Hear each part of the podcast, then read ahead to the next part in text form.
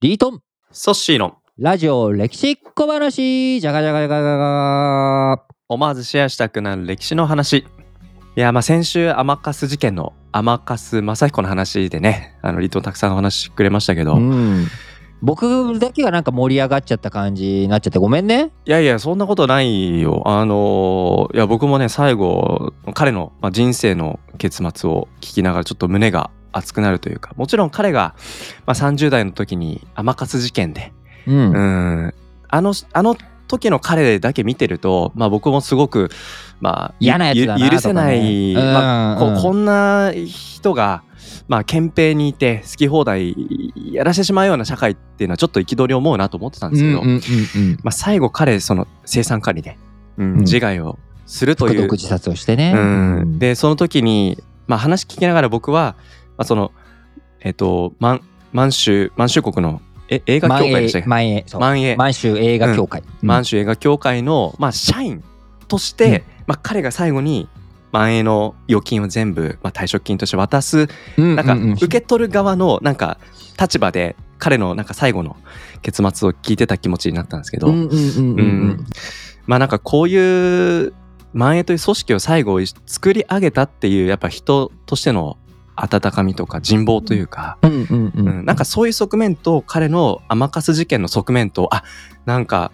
うん、人っていうのは本当に一面的に一面的ではないよねうん、ではないなっていうところでね、すごいそうな考んだよ。えさ組せられま織し。にだったていいところもあれば悪いところもあるし、まあうんやっぱり人それぞれねいいところうん悪いところそれも人によってとか見る角度、時代とねかによっても変わってくるけれども、うんあの今改めて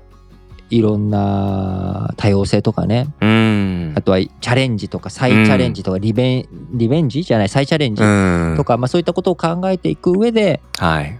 人間やり直せるののかもね、ということもあり天はい笠正彦を前回紹介したんですけれども、はい今週は今週は今週はですねうん打って変わって時代はほい鎌倉末期室町前期というか南北朝時代の間うん前去年ね足利尊氏、知名度低いよねと お徳川家康とか源頼朝と比べたら、いちょっと弱いよねっていううー足利尊氏を前回紹介しましたけれどもはい 今回はもうちょっとうん影の薄いは征夷大将軍い征夷大将軍経験者、はいとして森吉親王ほという人をはい紹介しようと思いますが、うは聞いいたことある お初でございますそうですよねお初尽くしになってるんですが、この人うんうはんはい後醍醐天皇のうん息子、おーなんですよあの兼務の神聖のね後醍醐天皇でそうすよねまさに鎌うんうんうん倉幕府を倒してはい天皇による天皇のためのうん天皇による政治はい兼務の新生後醍醐天皇の息子こはのい森吉親王という人は、うん実は倒幕鎌倉幕府を倒すという意味でははいこの人はめっちゃ頑張ったのよ。へえじゃあさソッシー実際に倒幕を成し遂げたうんその立役者たちまあ温度をね倒幕しようって言ったのは後醍醐天皇だけれども、おー実際の立役者としては誰か思いつく名前ってあるこの人っていうええんうん例えばさほらほらほら例えばさ楠木正成とかあああはいはいはいはいそうそうそうあのうん楠木正ゲリラ戦法でね、うんうんうんこうひ引っかき回してはい鎌倉幕府の軍を、いますねいますねとかえうん実際に鎌倉を落とした新田義貞とか、うんうんうんあるいは六原短大という京都のね鎌倉幕府の拠点をうん倒した足利尊氏とかね、ままあ、こういう人たちの名前が上がるでしょ。はいはい上がりますね上がりますねでも新田義貞とうん足利尊氏って最後の最後にまあとどめを刺しただけで、その前から一生懸命働いてた人っていうのは、まあ、楠木正成とはい時を同じくして森吉親王この二人がなるほど二枚看板で頑張ったわあーけ特に森吉親王はもう、うんうんまあ後醍醐天皇の息子だから、息子うんうん息子の俺が言ってるんだとみんな俺についてこいで彼自身は比叡山、の、はいおー僧侶だったんだけれどもそこへ比叡山の僧兵たちをうん。固めて僧侶業界の鎌倉幕府に対するうはい金倒幕の金を高めてであーその人たちと共に戦うと。うんで場面によっては鎌倉幕府軍に追い詰められてもはやこれまでと自害をしようとするところまで森吉親王追い詰められるんだけどうん。身代わりが立ってくれて親王はこい。こで森吉さん、森吉親王、あなたは死んではいけませんと。生きて、逆に今から身代わりになる私の名前を歴史に残してくださいとと言って、身代わりの人が、我こそが森吉親王であるぞと。みんなおー俺を討ち取って、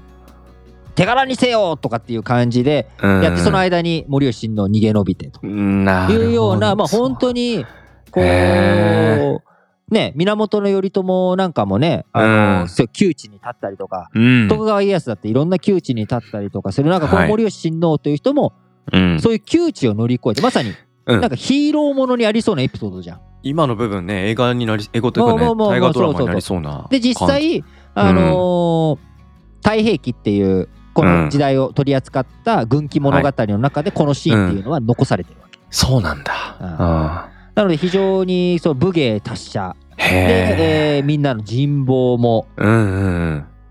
得てはいなかなかこう非常にうんなんて言ったらいいんだろうな源義経衆がするというかうんう。んうんあのーなんだろう、アイコニックな存在でもあったわけよ。なるほど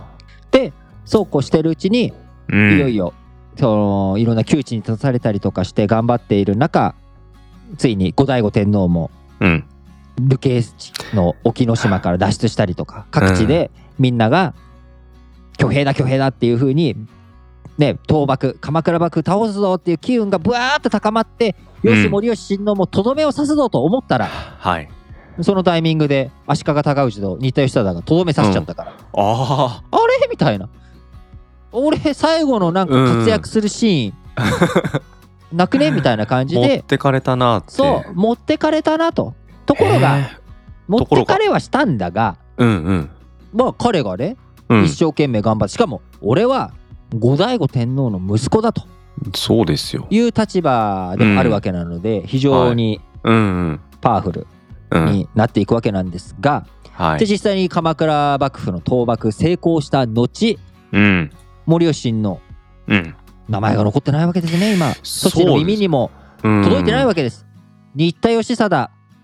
楠木正成足利尊氏にやられてしまったわけで、足利尊氏が室町幕府を作るわけですけれども、うんうん一体森吉親王はどのタイミングでうん退場を余儀なくされ、そしてソッシーの記憶に残らないよう なソッシーに見つからないような立ち位置に追いやられてしまったのかいやということで次回うん森吉親王の非業な最後をお届けしたいと思います本日これまでのご相手は私リートンと私ソッシーでお届けしましたババイイババーーイイラジ歴をお聞きいただいている皆さん、